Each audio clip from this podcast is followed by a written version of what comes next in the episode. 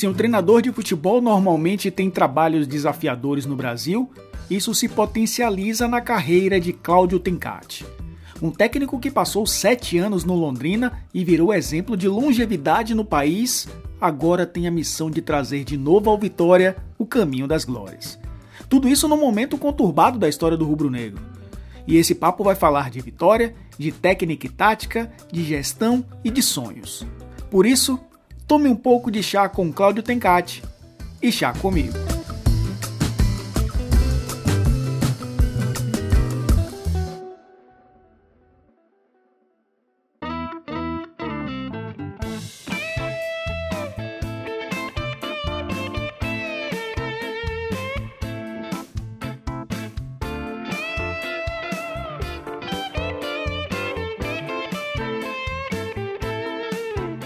Tencate, primeiro prazer é, tê-lo aqui nesse, nesse podcast.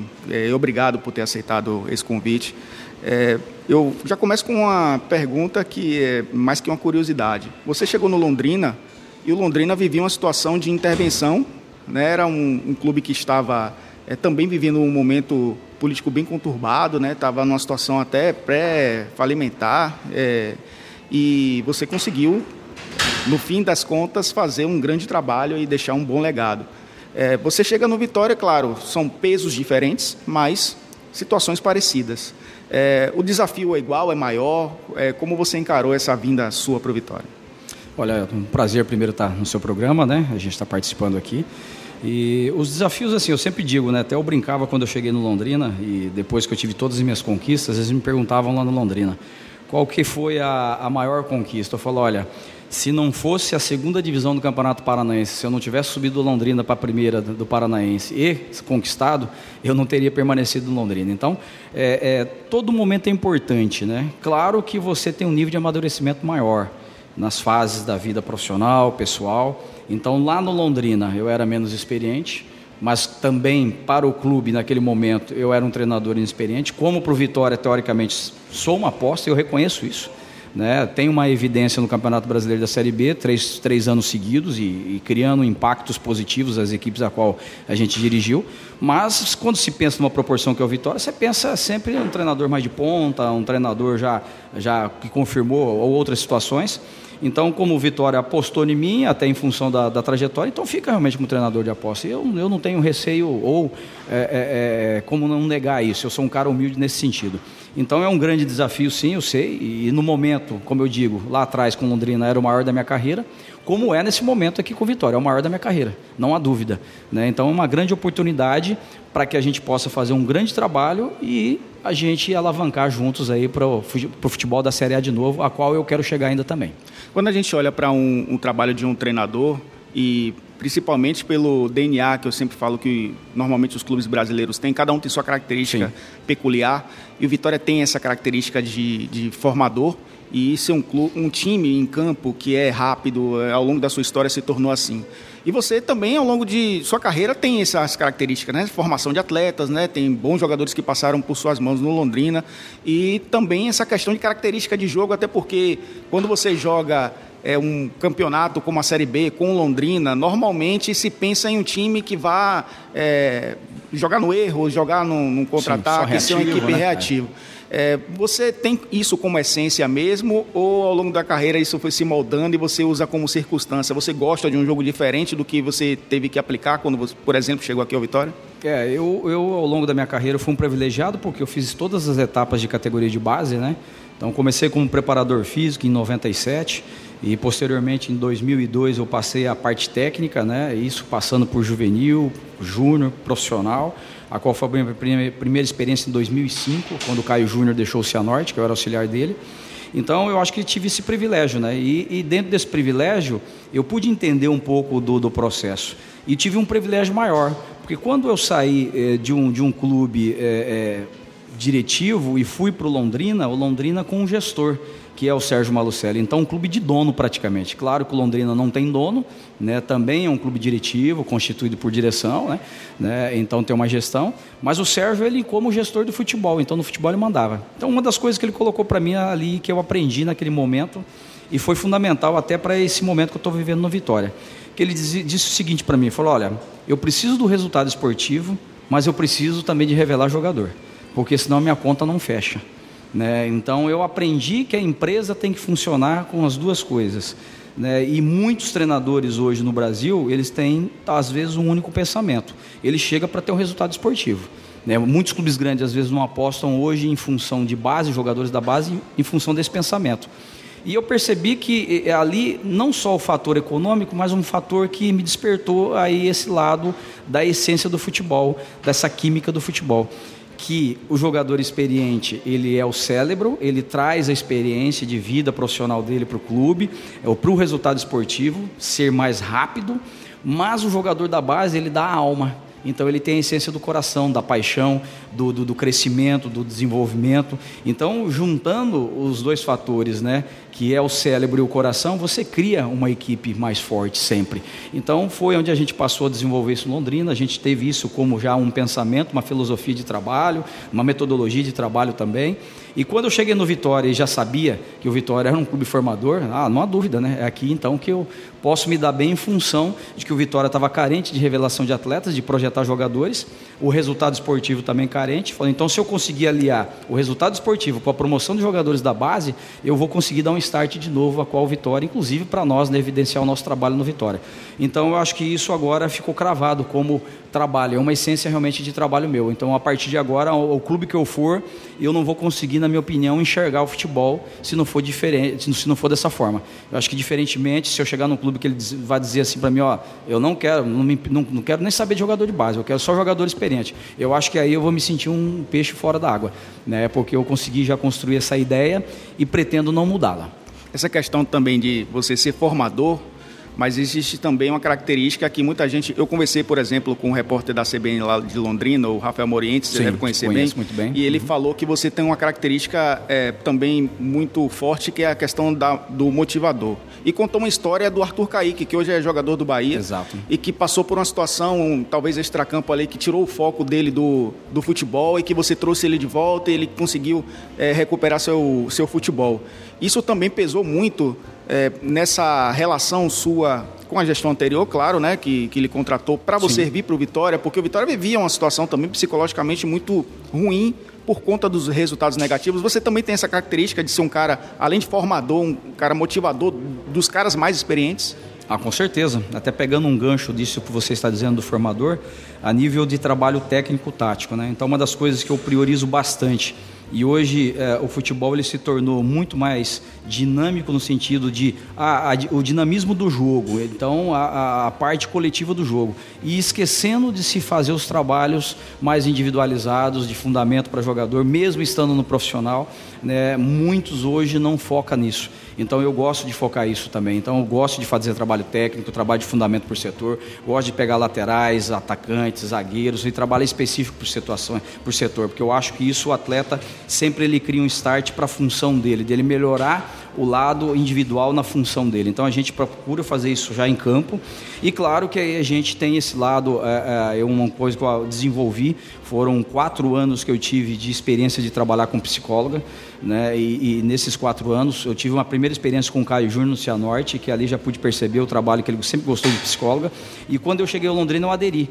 E eu fiquei quatro anos seguidos com a psicóloga. Então acabei desenvolvendo essa parte também, né? Da comunicação com o atleta, desse afeto maior, de saber distinguir o momento né? do treinador e do amigo, do paizão aqui mesmo que você tem que ser. Porque eles são, eles são atletas que são carentes em alguns momentos. Por quê? Porque são muito cobrados, namorados são muito cobrados pela família, que tem que ter o resultado. E é, é, é e a, e a, a mega cena da família, às vezes, é o atleta, porque eles vislumbram no, no filho que vai resolver o problema financeiro da família, que vai dar um conforto melhor isso para frente. Então é um peso isso para o garoto, né, para o jogador que está em formação. O jogador que às vezes vislumbra muito fácil a questão do lado financeiro e pensa muito lá algo na, na, na, só na questão do dinheiro, esquece da essência do jogo, esquece do amor, da paixão do futebol e acaba não deixando, acaba deixando de fazer algumas coisas importantes em campo. Eu até brincava, meu Arthur Kaique era um mesmo. Sempre com aquela cabeça voada, tal, chegava nele, Arthur, quantos gols? Aí ele, não, não, não, quantos gols? Né? Esse treino, quantas finalizações você fez hoje? No último jogo, quantas finalizações? Né? É, então você tem que se preocupar com isso, Arthur. É, deixa sempre de lado as outras coisas, preocupa primeiro com a profissão, que as outras coisas vão vir ao natural, de acordo com o seu rendimento.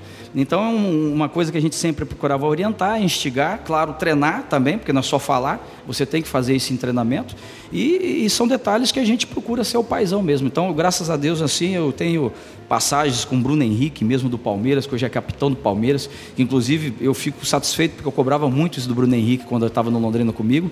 E o Bruno, ele tinha um perfil mesmo de liderança, e eu instigava isso nele, né? E ele era um atleta que ficava ali na defensiva. Ora, se está tudo bem, amém, se também não, amém. Eu dizia para ele, falou, ora, você tem perfil para liderança, você tem perfil para poder realmente chamar, organizar, orientar.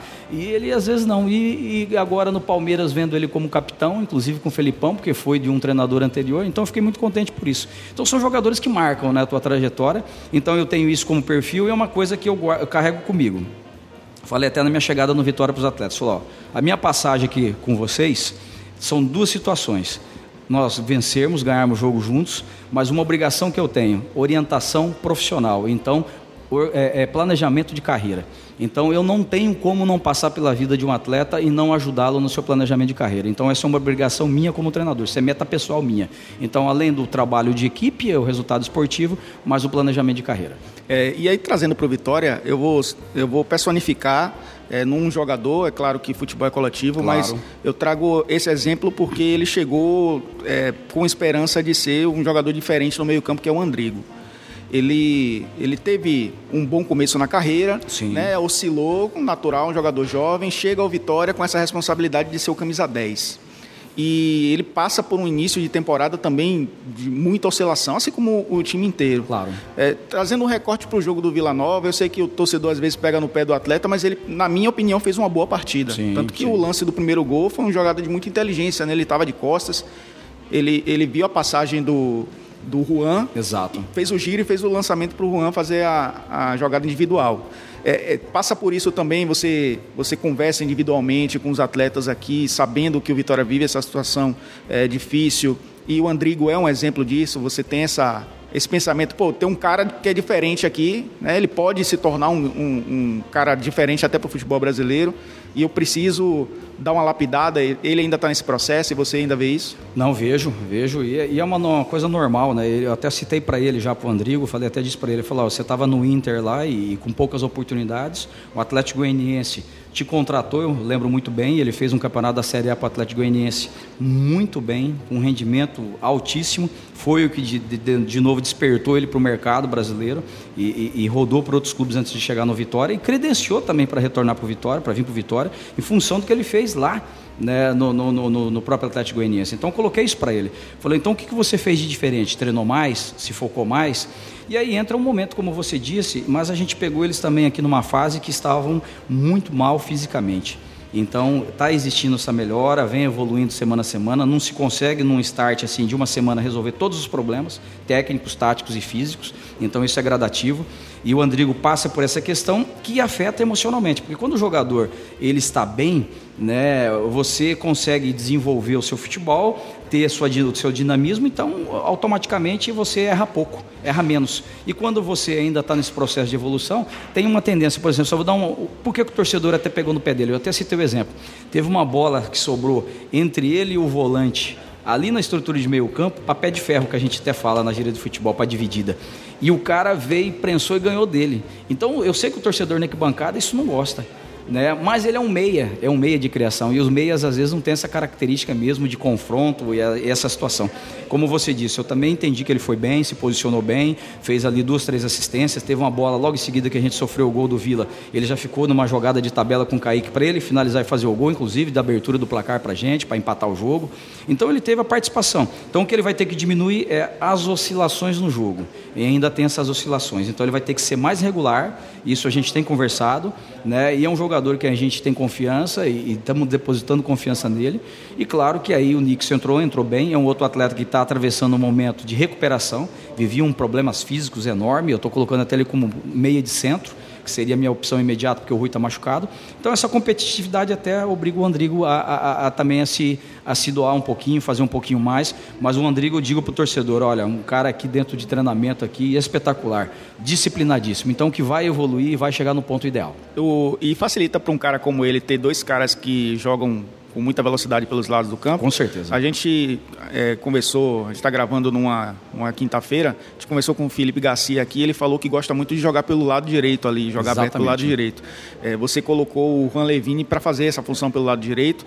O Nixon entraria pelo centro, só que como o Levine cansou, você teve que colocar o Levine por dentro e, e abrir o, o Nixon. Mas para o Andrigo, ou um jogador de meio, é bom ter esses, esses caras pelos lados do campo que dão essa esse fôlego. Ele sabe que onde ele, se ele jogar a bola em profundidade, vai ter alguém para poder fazer uma, uma jogada Com certeza. pessoal. É, a gente consegue ter os escapes, né, que a gente fala, né? Além do, do contra-ataque, mas você tem a opção de jogada de profundidade. Porque hoje eu vejo futebol, futebol hoje, se você não trabalhar com amplitude, né, com essa largura, né, enlarguecer o jogo e ter profundidade que na direção do gol, você fica restrito, porque com a compactação que o futebol hoje tem entre as linhas de, de, de ataque e defesa, então o futebol ele ficou apertado. Então o campo ele, ele reduziu. E você tem que saber explorar isso. Então, quando você tem jogadores de beirada com essa característica, então você cria alternativas né, durante o jogo para que aconteça essas situações. No entanto, que a gente estava ali, ó, jogo amarrado, amarrado, saímos perdendo de 1 a 0. Numa primeira que a gente encaixou, o, o, o, Juan ficou numa situação de um contra um, na beirada, o lateral ficou mal posicionado, o Andrigo encontrou ele muito bem e ele escapou de um contra um com o zagueiro. Aí é a velocidade, o drible, a capacidade individual. Mas então é uma alternativa importantíssima e que eu gosto muito tanto de ter dois de beirada de velocidade, como alternar. Às vezes tendo um de velocidade e um meio atacante para o lado ao contrário. Então isso depende muito do jogo, mas você ter essas características. Vou testar o Zé Rafael, que teve aqui, inclusive, né, no Bahia. Era um meia que comigo no Londrina fazia essa função. Eu tinha um de beirada pelo lado direito de velocidade e o, e o Zé Rafael era esse meia atacante é o meia construtor, né? construtor, que vinha, tanto fazia corredor, como entrava para dentro para flutuar. Então, é essas alternâncias.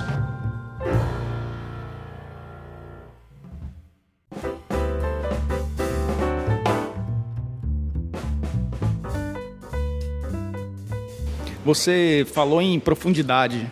É, quando você chegou, eu, eu, percebi que a sua intenção era estancar um pouco a sangria defensiva do Vitória. Né? Exato. Né? E você tentar ali fazer um time mais compacto defensivamente para a partir daí o time se sentir seguro para atacar. Não sei se eu tô, tô, exatamente tô isso, exatamente isso. Só que ao mesmo tempo você é, perde um pouco essa profundidade porque o time se preocupa muito mais em marcar e quando sai talvez não saia com, com tanta gente Exato. como você gostaria.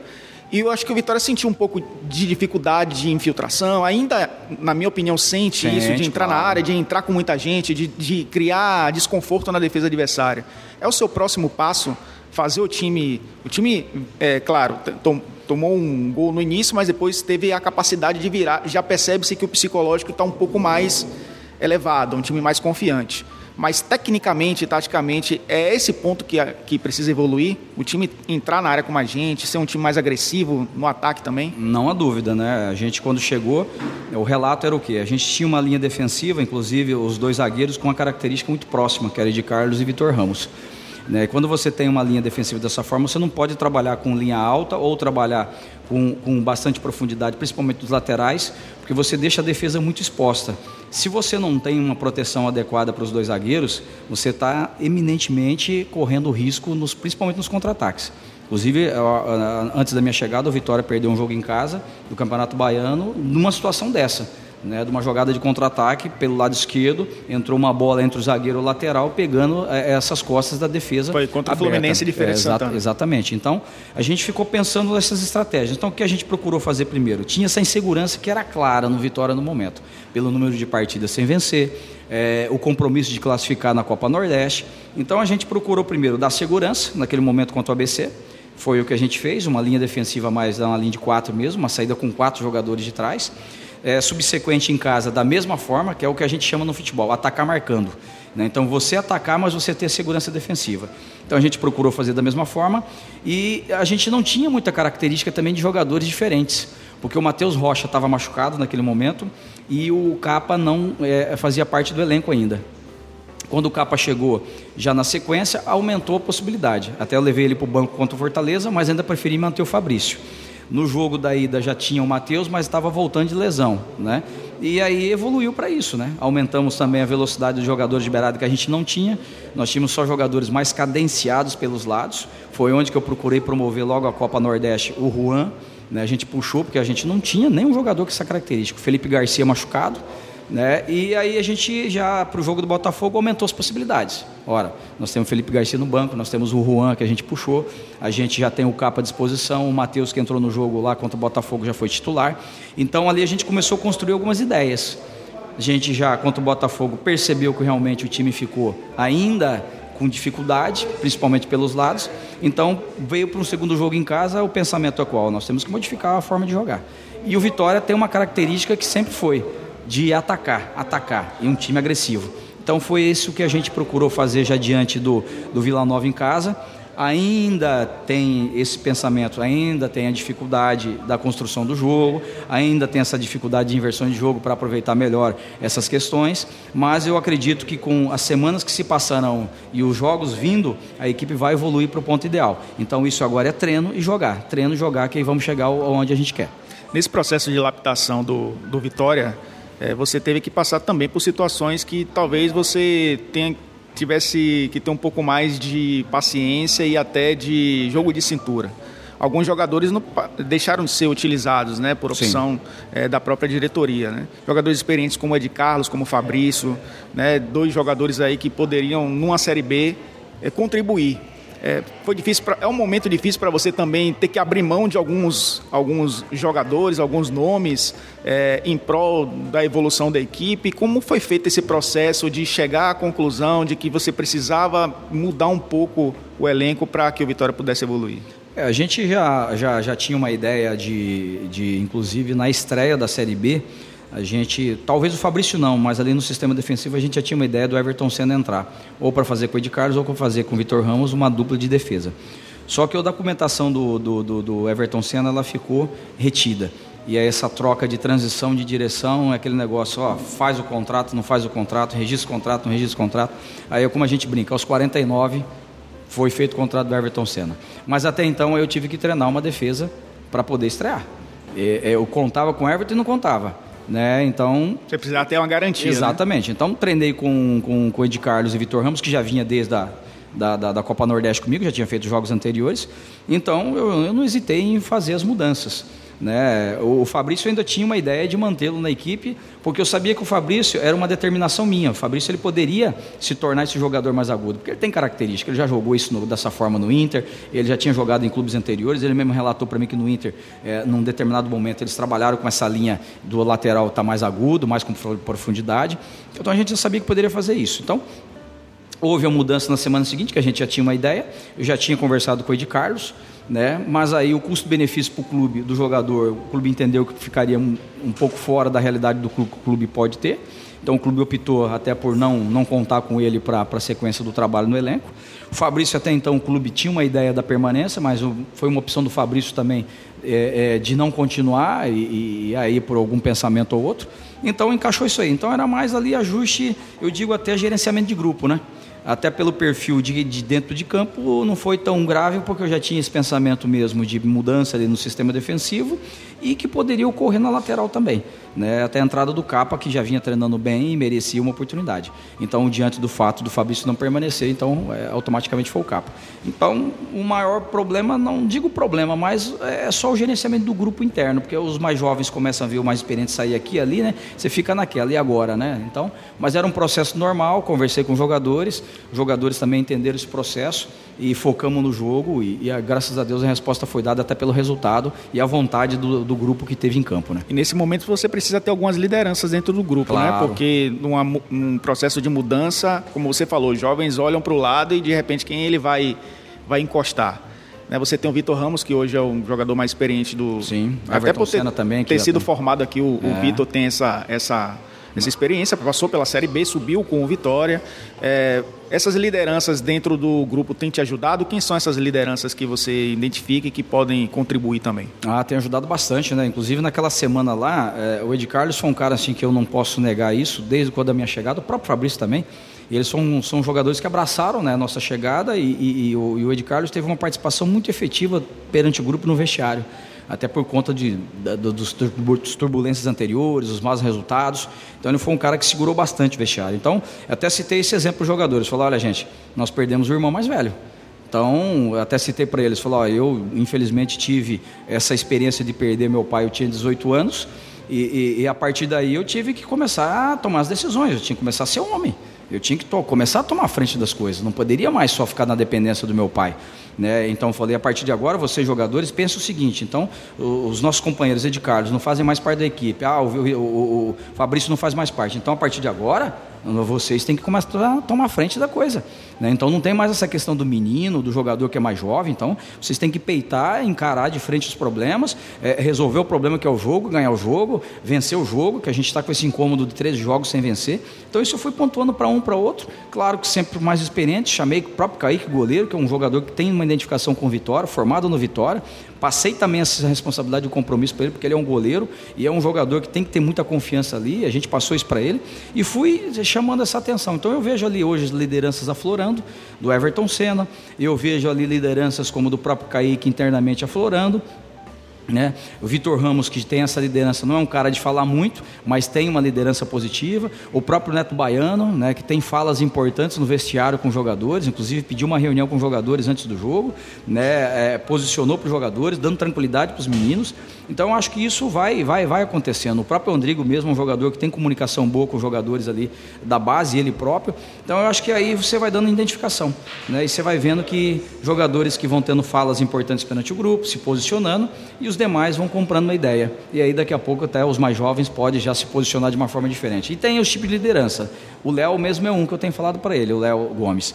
Se você não se impõe na sua fala, mas você tem que se impor dentro de campo com uma atitude, né? Porque você tem duas formas de liderança, de imposição e ao mesmo tempo de fala, que é a organização. Então, é uma coisa que a gente tem instigado alguns jogadores.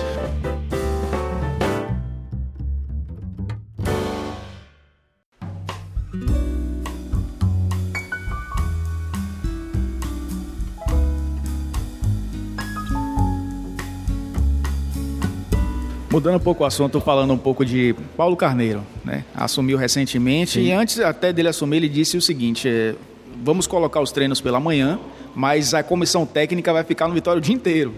Quero conversar com eles durante a tarde, discutir tudo durante o dia. Como tem sido sua rotina é, nesse, nessa nova gestão? Treinar toda manhã, como é como o treinamento muda, durante a tarde o que é feito, o que, você, o que vocês trabalham aqui, a comissão técnica, pensando no dia seguinte, pensando no jogo? É, eu sempre digo, né? Tudo que é novo dá uma assustada no início, né? Mas nada que você, eh, a gente que é do, do, do ramo do futebol e do treinamento esportivo, que você tem que se adaptar. Porque quem, quem é do futebol, quem é do ramo esportivo, ele sempre tem que estar se adaptar. A gente tem que se adaptar ao clima, você tem que se adaptar a locais, a cultura, né, a formas de dinâmica de jogo. Você enfrenta um adversário que vai jogar num 4-2-3-1, daqui a pouco é um 4-4-2, daqui a pouco é um 4-1. 4-1, né, e aí por aí vai. Então, é, é, as variações, o dinamismo do futebol te exige que você seja dinâmico também. Então, quando aconteceu isso, a gente, olha, já tem que se adaptar. Então, tem a primeira semana que você vai sofrendo as adaptações, mas eu acho que todo mundo comprou a ideia dentro do grupo, gostaram, inclusive, né, a maioria. Né? Nós, por exemplo, comissão, no primeiro momento, a maioria fica assim, pô, mas não vamos ter que ficar o dia inteiro, né? Geralmente a, a, rotina é qual? Ó, termina o treinamento, cada um segue isso, né? Claro que tem aí os momentos do planejamento e organização de, de práticas para o treinamento do outro dia, rever o que foi feito hoje, mas a gente teve que permanecer mais. Mas eu acho que foi positivo, muito positivo, até porque a gente passou a comissão técnica estar mais juntos e, inclusive, planejar, organizar, rever e discutir o que está acontecendo na equipe em, em, conjunto, né? Porque às vezes passava a acontecer o quê? Eu como treinador, eu não paro. Se você perguntar assim, eu tenho encate, como que é o treinador? É 24 horas por dia. Eu estou em casa com a minha família, com tá meus assistindo filhos. um jogo. Estou vendo um jogo. Ah, hoje tem Série B à noite. Estou vendo um jogo. É, até minha mulher está vendo o jogo e está aprendendo. E o meu filho discute comigo, que tem 13 anos, já sabe, entende bem até, inclusive. Então você passa isso. De vez em quando eu pego lá o computador, vou rever o treinamento do dia, vou rever o último jogo. Então tem essa rotina que a gente não para. Né? Mas o momento de sentar, planejar, organizar, eu acho isso fundamental e é uma coisa que o Paulo implantou e, na minha opinião, vai ficar aqui uma experiência para mim que eu irei adotar no futuro para as minhas equipes aonde eu for trabalhar. Pode ter certeza, eu vou adotar, porque eu achei muito positivo. Então, é um ponto positivíssimo. E ele também disse que, isso na apresentação dos últimos atletas, que no último jogo, no jogo contra o Vila Nova, foram cinco jogadores da base, contando Exato. o Vitor Ramos, que saiu e voltou. É, e ele tem essa é, ideia de ter pelo menos sete jogadores Sim. como meta, jogadores formados nas categorias de base. É, como você trabalha com esses números? É, como você identifica esses, esses nomes para que eles possam. A gente está falando de uma Série B, que o Vitória tem uma, um claro, protagonismo, né? um time que, que, que entra como protagonista na Série B. E falando também de atletas que vivem situações de chegar ao time profissional, de chegar numa pressão muito grande. Como você trabalha com essas duas situações, a de cumprir essa meta e a de identificar esses jogadores para cumprir essa meta? É, eu vejo que tudo são, são passos e tem que ser dado um de cada vez, né? A gente não pode. É, eu sei das metas, inclusive o presidente, até inclusive é, ele me cobrou isso depois do jogo contra o próprio Botafogo. Ele falou, professor, da forma que nós estamos jogando, da forma que a gente está enxergando a equipe, a gente não sobe. Eu falei, presidente, concordo né? E, e, a gente tem que mudar. Falei, então daqui para frente, a única coisa que eu exijo de você, quem você vai escalar, que não vai ser problema seu. Mas eu quero uma equipe com uma dinâmica diferente, com profundidade, que é um pensamento nosso já também, com mais amplitude, né? É, laterais tem que já ter um pouco mais de profundidade também, então tem que ter um jogo impactante, fazer o adversário sentir, principalmente nos jogos em casa, ser um time não só reativo, ter um time também que proponha jogo. Então ele me colocou ali ideias, né, de como Vitória tem que jogar. Isso partindo da direção do clube. Então isso é importante. É importante para o treinador, porque o treinador ele tem que ter uma referência. Né? E a partir daí o treinador então cria esse modelo de jogo. Então a gente criou e como eu disse para ele, falou, olha, é claro que a gente uma semana de treinamento já é importante, mas talvez a gente não consiga, como você mesmo identificou. Falta ainda uma sintonia de uma infiltração, de uma triangulação, de uma tabela, de uma profundidade, outra aqui, outra ali, que tem que ser estimulada onde? No treinamento né? e para que ele possa levar para o jogo o atleta. Então ele vai levar tempo. E a gente precisa do resultado para ter tempo para poder fazer isso. Então é a mesma coisa. Se tem uma meta de sete jogadores, concordo. E a gente vai trabalhar para isso. Só que isso tem que ser passo a passo, gradativo. E a gente precisa do resultado para que dê confiança para que isso possa acontecer. Então a gente está primeiro pensando nesse sentido, não esquecendo da, da da ideia que tem sido colocada, do pensamento, mas tem que ser um processo gradativo, porque eu não consigo agora, de imediato, fazer tudo acontecer num, num determinado momento. Ó, ter sete no elenco, no jogando, e ao mesmo tempo o resultado esportivo. Como você disse, tem jogadores que vão ter que fazer uma escada de amadurecimento, de espaço, ganhando espaço. A exigência que é o Vitória hoje, porque o Vitória tem uma exigência, que é o acesso isso não tem como não pensar o Vitória não subir, né? então precisa disso e precisa revelar, precisa colocar isso em prática. Então a gente vai ter esse entendimento e claro que daqui a pouco esse processo ele pode ser para menos ou para mais e vai sendo ajustado internamente. Você já consegue identificar alguns nomes assim? O, o, o Juan foi uma surpresa, né? Claro. Surpresa para a maioria, mas é um jogador que na base já vinha mostrando o potencial. Já tinha tido algumas oportunidades, inclusive, no time de transição, né? no time do João Bussi. É, e a gente olha também essa equipe de transição que o João tem feito né, entre sub-20 e o profissional. É, você já consegue identificar, não para o próximo jogo, mas durante futuro, a Série B, claro, você claro. olha assim, olha para essa equipe de garotos e diz, não, aquele cara ali eu posso trazer, já, já... Sim, a gente tem ali no radar nosso ali já, inclusive pode ter alguma novidade, inclusive para o próximo jogo, né, de um, de um novo jogador da base fazendo parte da equipe, a qual a gente já fez um coletivo e a gente tem feito isso, né? frequentemente na semana coletivos para a gente poder identificar. Então pode ter. Eu, inclusive, não vou citar nomes para não criar um impacto negativo ou positivo para os jogadores, inclusive da base. É, porque foram né? duas surpresas consecutivas. Exato. Você trouxe o Kaique no jogo contra o Botafogo e agora o Juan no jogo contra o Vila Nova. Né? Exatamente. Né? Então pode acontecer mais uma surpresa. Né? Falando de quem estava aqui, né? era uma, uma, uma perspectiva grande nossa, era o Matheus Tenório, e é ainda, né? que teve um probleminha lombar e está fazendo o tratamento, então vai ter mais uns 15 dias, se eu não me engano, para depois voltar a retomar de novo a caminhada dele junto com a equipe, que poderia já estar, tá, inclusive, sendo um titular. Né? Ele é um jogador que concorre ali com o Andrigo e com o Nixon no momento como meia.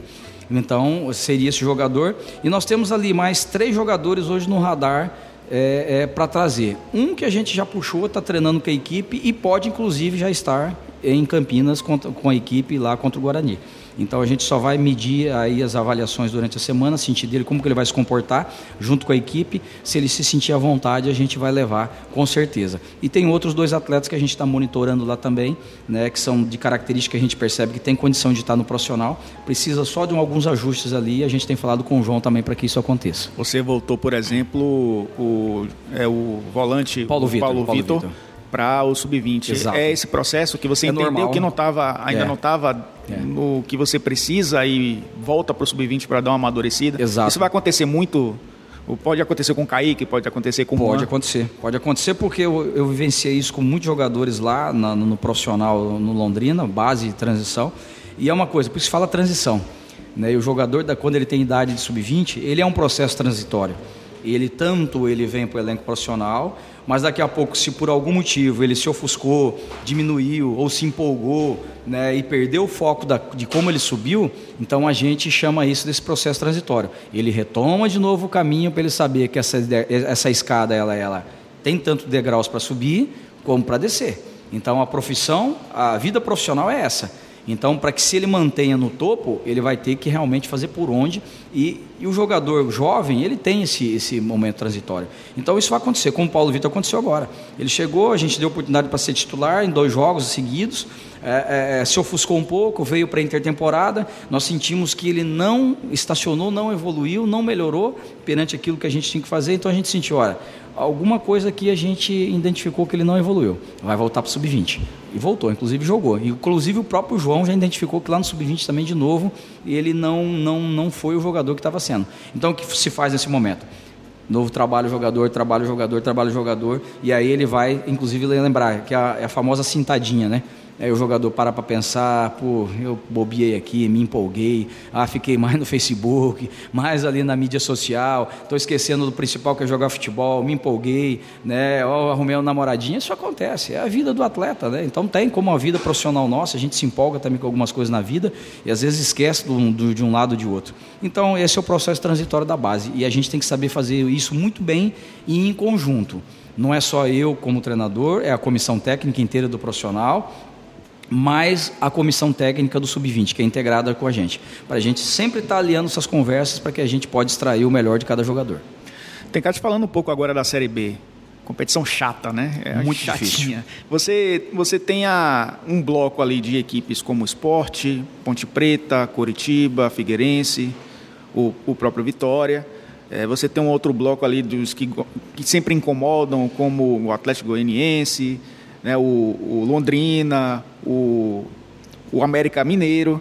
E tem outros Preto, que. Né? É, é eu, eu, colocaria até a ponte um pouco mais acima, né? Com Coritiba, com Esporte, com sim, Vitória. Sim. E tem aqueles que é, tem a promessa de surpreender o, o Bragantino com investimento, né? Você tem o próprio Guarani, que é um time tradicional. É, como você tem enxergado essa Série B? Claro, está muito cedo, mas é, é uma Série B que não tem um clube é, do chamado G12 do futebol brasileiro. A gente teve a Série B nos últimos anos sempre um grande caindo, né? O último foi internacional. Então isso torna ainda mais equilibrada a competição, né? Demais. Como, é que você tem enxergado essa, essa Série B? Demais. A gente tem, assim, dentro do que você está falando, né? E a Série B ele tem os pesos de algumas camisas, é óbvio, isso é fato. Né? Todo mundo começa a competição olhando para aquele, igual você disse, para essas escalas, tem, tem os pesos.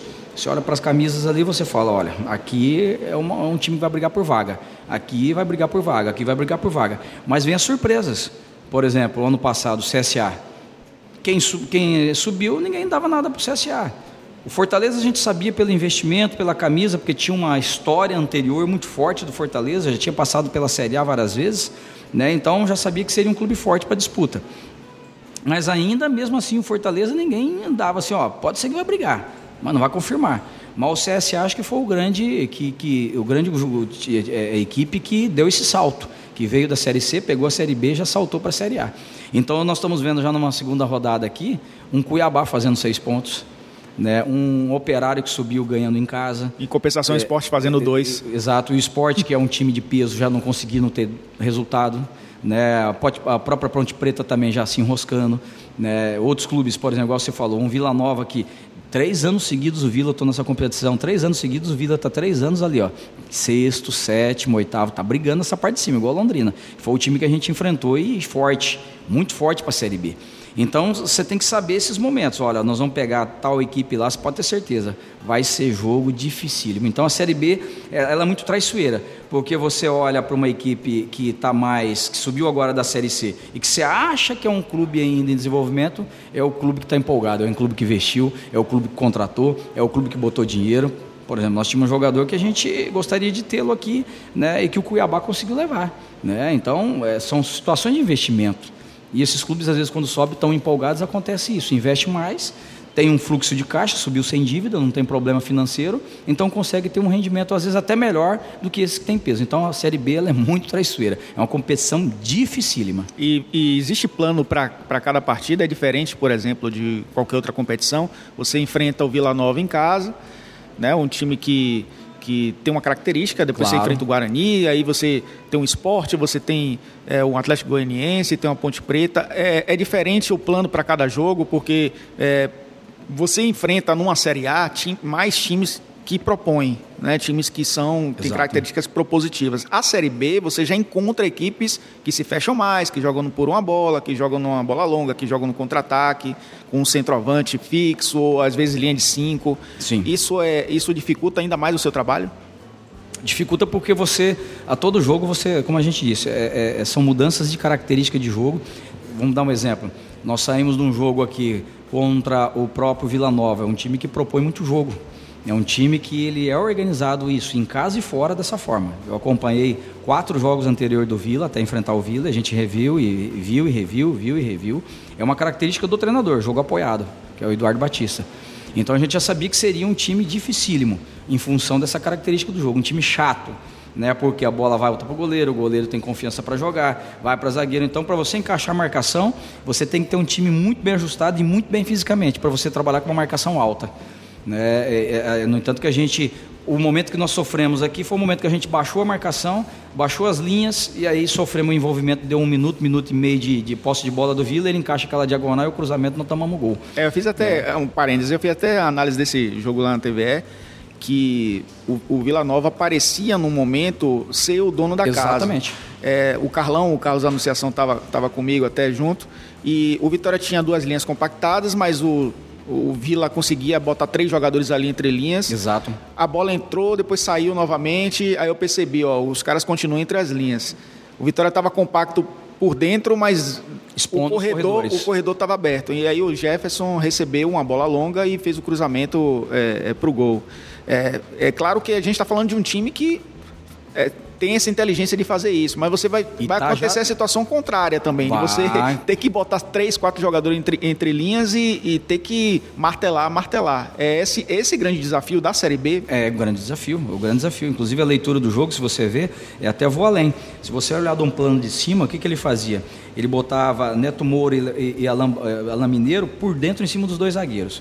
Os dois atacantes de lado fechavam.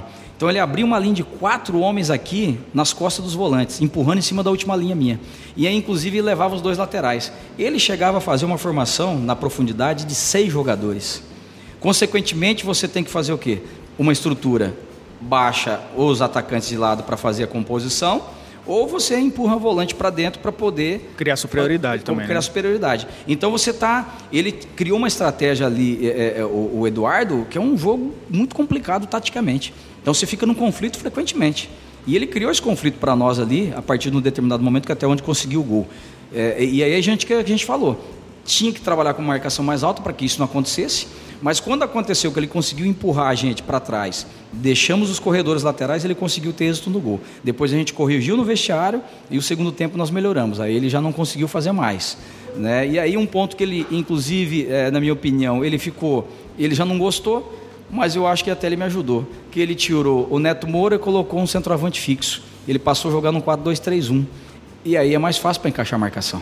Né? Então você já encaixa e você pode trabalhar com uma pressão alta de marcação. E, no entanto, que a gente trabalhou com pressão alta e o gol nosso veio de uma pressão alta, que o Felipe o dia da vitória, que o Felipe Garcia rouba do zagueiro e faz o cruzamento o Juan. Então, esses conflitos vai ter. Como não jogar com o Brasil de Pelotas, só para citar um jogo apoiado aqui, você joga contra o Brasil lá, é jogo aéreo, é ligação direta é bola aérea frequentemente, então você tem que ter já uma estratégia montada diferente para isso, porque é ligação direta. Não tem jogo curto mais. Né? Um, não é um time que gosta de propor jogo, é um time que gosta de jogo com ligação direta, um jogo de bola aérea. E, e, e aí vai variando. Né? A cada região você vai pegando por essa característica, como você disse. É, a gente até fez um percentual ano passado, foram é, das equipes que conseguiram, inclusive, acesso. O, o, o, o Havaí, ele conseguiu o acesso dele com quase 70% de aproveitamento fora de casa. Como o Havaí jogava? 3-5-2. Então era um time reativo, era um time que marcava muito e jogava na proposição de ser reativo, então no contra-ataque.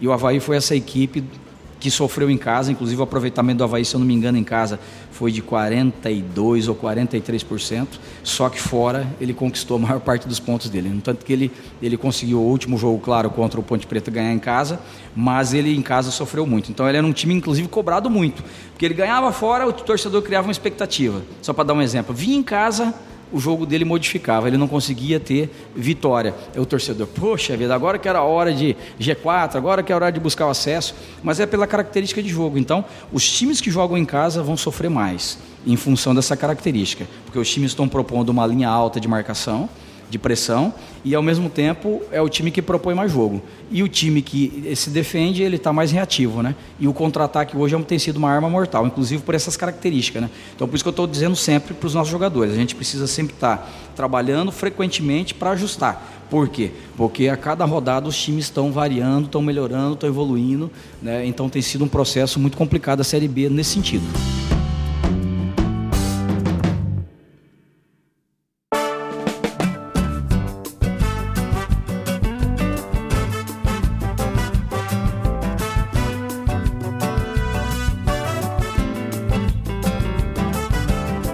E aí, abrindo o leque, você uhum. falou de é, uma equipe que é mandante, como o Brasil de Pelotas, que tem uma característica de, de jogo direto, bola longa. É, você acha que o futebol brasileiro está jogando um, um futebol é, agradável?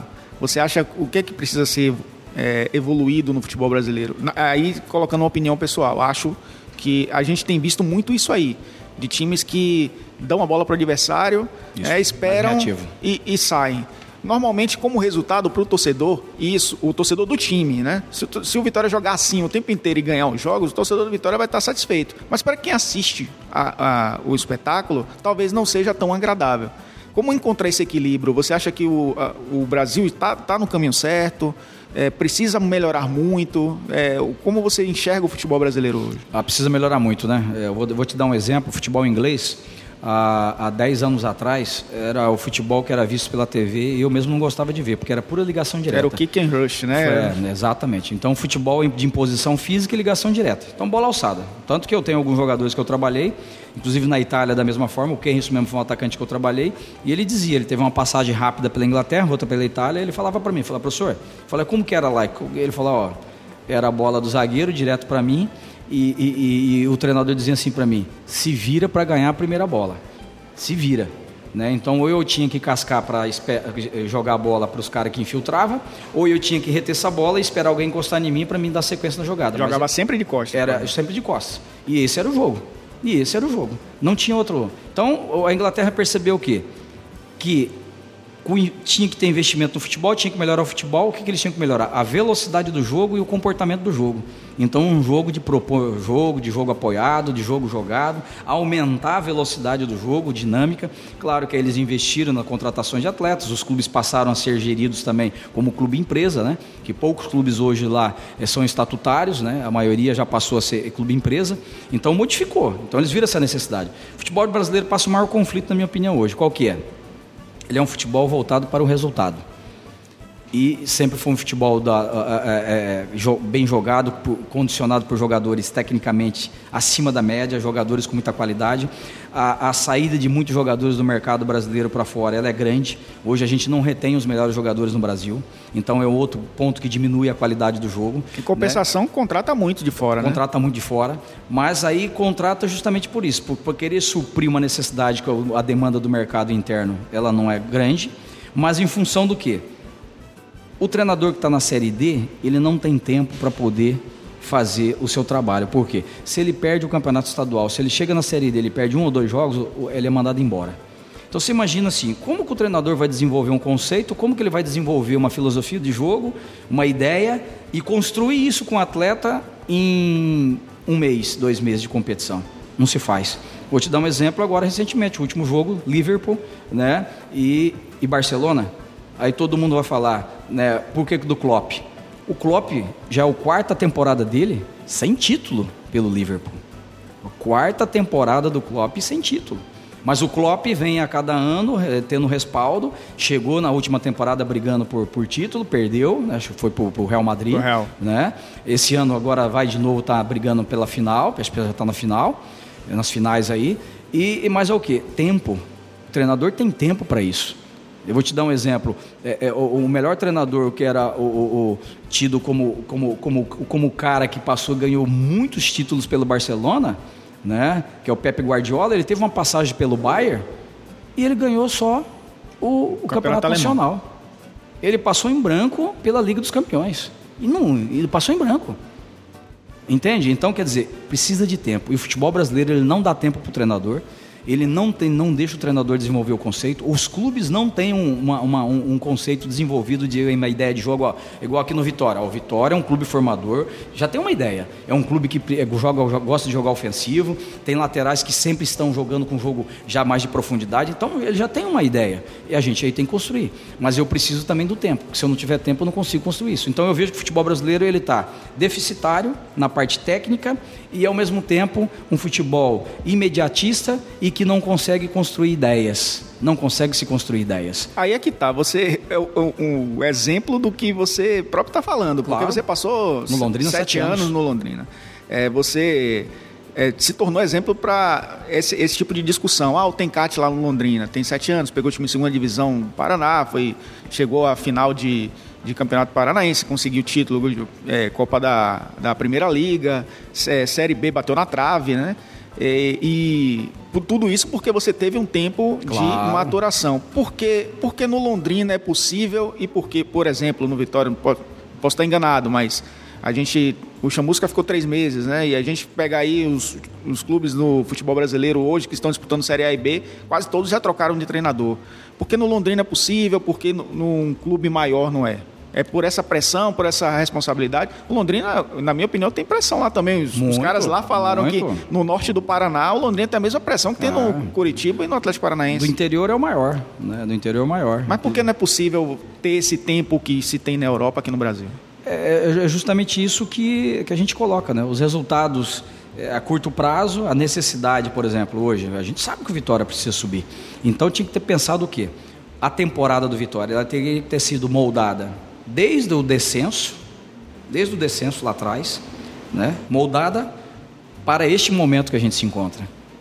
E olha o momento que a gente se encontra, o, o, o problema, com transição de saída de jogadores, de contratação de jogadores, de tendo que formar uma equipe jogando a competição. Isso é um problema gravíssimo, né? Transição de gestão, né? Outro problema gravíssimo. Entende? Então, hoje ainda o futebol ele está passando pelas gestões dos clubes. E eu acho que os clubes eles têm que mudar esse pensamento e tem que dar tempo e, e o modelo de gestão tem que ser diferente. Né? Então está existindo sim o imediatismo, já está comprovado, por exemplo, Mano Menezes no Cruzeiro. Já está indo para a quarta temporada, se eu não me engano. Né? Olha o que, o que o Cruzeiro tem conquistado. Nos primeiros anos, o Mano não conquistou nada nada com o Cruzeiro. Campeonato estadual, mas a nível nacional, a nível de, de, de, daquilo plano maior do Cruzeiro, que é uma Libertadores, passou em branco. Né? O Flamengo tem trocado treinador cada temporada em função disso. É, outros clubes como São Paulo, mesma coisa. Olha quantos treinadores nas últimas temporadas. Não se consegue criar uma identidade. O Murici passou quanto tempo lá no São Paulo? Foram quatro temporadas também. Olha o que o Murici conseguiu com São Paulo. Três títulos consecutivos, né? É. O Mano então, conseguiu duas Copas do Brasil agora com o Cruzeiro. E o Renato também conseguiu uma Libertadores e uma Copa forma. do Brasil. Né? Então, eu acho que é isso que tem que ter. Tem, um, tem que ter um plano, tem que ter um planejamento e seguir ele à risca né? E, e, e dar condição isso para o treinador. Se é o treinador que o, que, o, que o clube confia, então tem que ser dada essa confiança para ele. Né? Uma coisa que o Londrina fazia: trocava-se jogador, mas não se trocava o treinador. Então, essa é uma ideia do presidente lá. Isso conseguiu acontecer. Né? Hoje eu tenho visto muito, muita gente é, falando muito ah, dos treinadores que tem que vir para o Brasil, como o Santos fez uma, uma aposta, está dando certo. Né? Mas eu pergunto: quantos treinadores anteriores vieram e não deram certo? foram vários estrangeiros que pisaram aqui no Brasil e não deram certo. Muitos, inclusive um português que teve na, na, na é, é, é Paulo Bento, né? Foi o Paulo Bento que teve no Cruzeiro, não deu certo. Teve, teve vida, curta. E os caras têm longevidade lá na Europa. Então eu vejo que é o um modelo de gestão no futebol brasileiro. E aí, claro que entra a necessidade de se ganhar sempre, né? E, e, aí passa por essas, por essas questões. Por exemplo, hoje o Vitória tem que ganhar, tem que subir. Mas é o que eu disse, lá atrás foi mal planejado. Né? Então agora pode ser que ocorra ainda essas oscilações. Tomara que não, tomara que eu permaneça aqui, consiga subir o Vitória e permaneça aqui, pelo menos, não digo sete anos Londrina, mas pelo menos duas, três temporadas aqui para a gente desenvolver um trabalho com Vitória.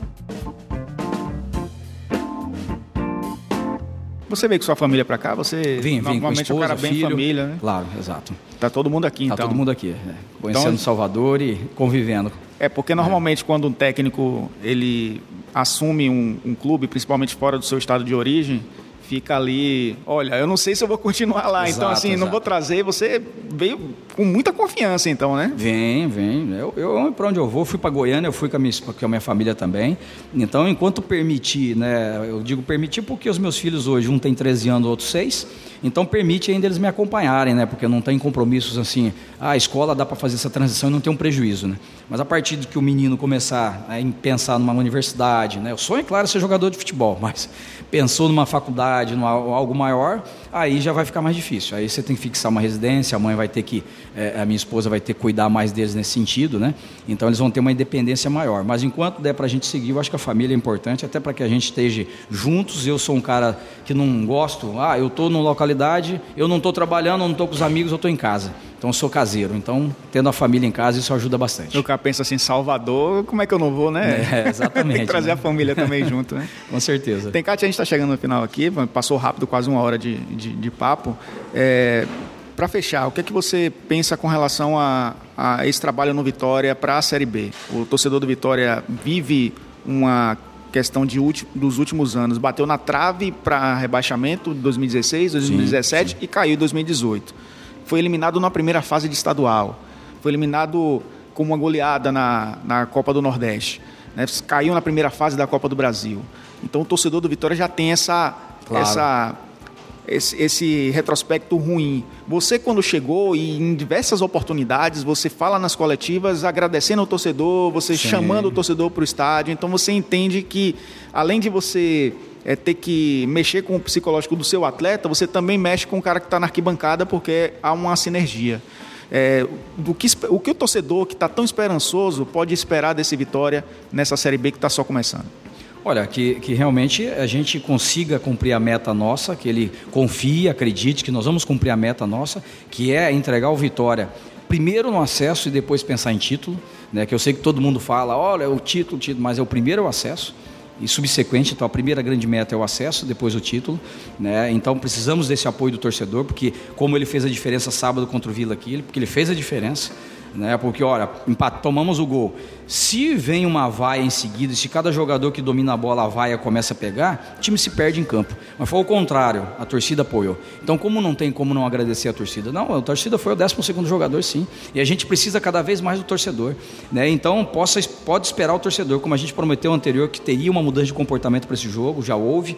Né? Não foi aquele jogo é, do padrão tático ideal, daquele jogo que encantou, mas obteve um resultado que era um resultado, inclusive, que eram 13 jogos sem ganhar, um resultado que tirou um peso das costas muito grande, mas que ele continua porque a gente tem que buscar esse acesso. Então, que o torcedor tenha fé, acredite e que nós estamos trabalhando aqui da melhor forma possível, a direção da mesma, da mesma forma para dar condição para a contratação de atletas, remodelando o elenco para que o Vitória fique forte no ponto ideal que todo mundo quer. Jogar bem e ganhar os seus jogos e cumprir suas metas. Papo bom, meu Tencate. Obrigado. Obrigado, eu que agradeço. É, esse primeiro contato que você tem aí como você falou, sete anos é difícil num clube do tamanho do Vitória, mas que você possa quebrar de repente né, um paradigma no futebol brasileiro. Tomara de criar sim. um grande trabalho. Tem um presidente que, que valoriza muito bons trabalhos, né, que conhece o Vitória. Vitória, inclusive, nessa segunda-feira, quando enfrenta o Guarani, completa 120 anos de história, então é um clube centenário com muita, muita tradição. Que a gente possa dar um presente muito importante para o torcedor também, com certeza. E que a gente possa ter outros papos como esse aí, batendo bola sobre futebol, que é muito bacana. Eu muito obrigado. oportunidade. Parabéns pelo programa. Valeu.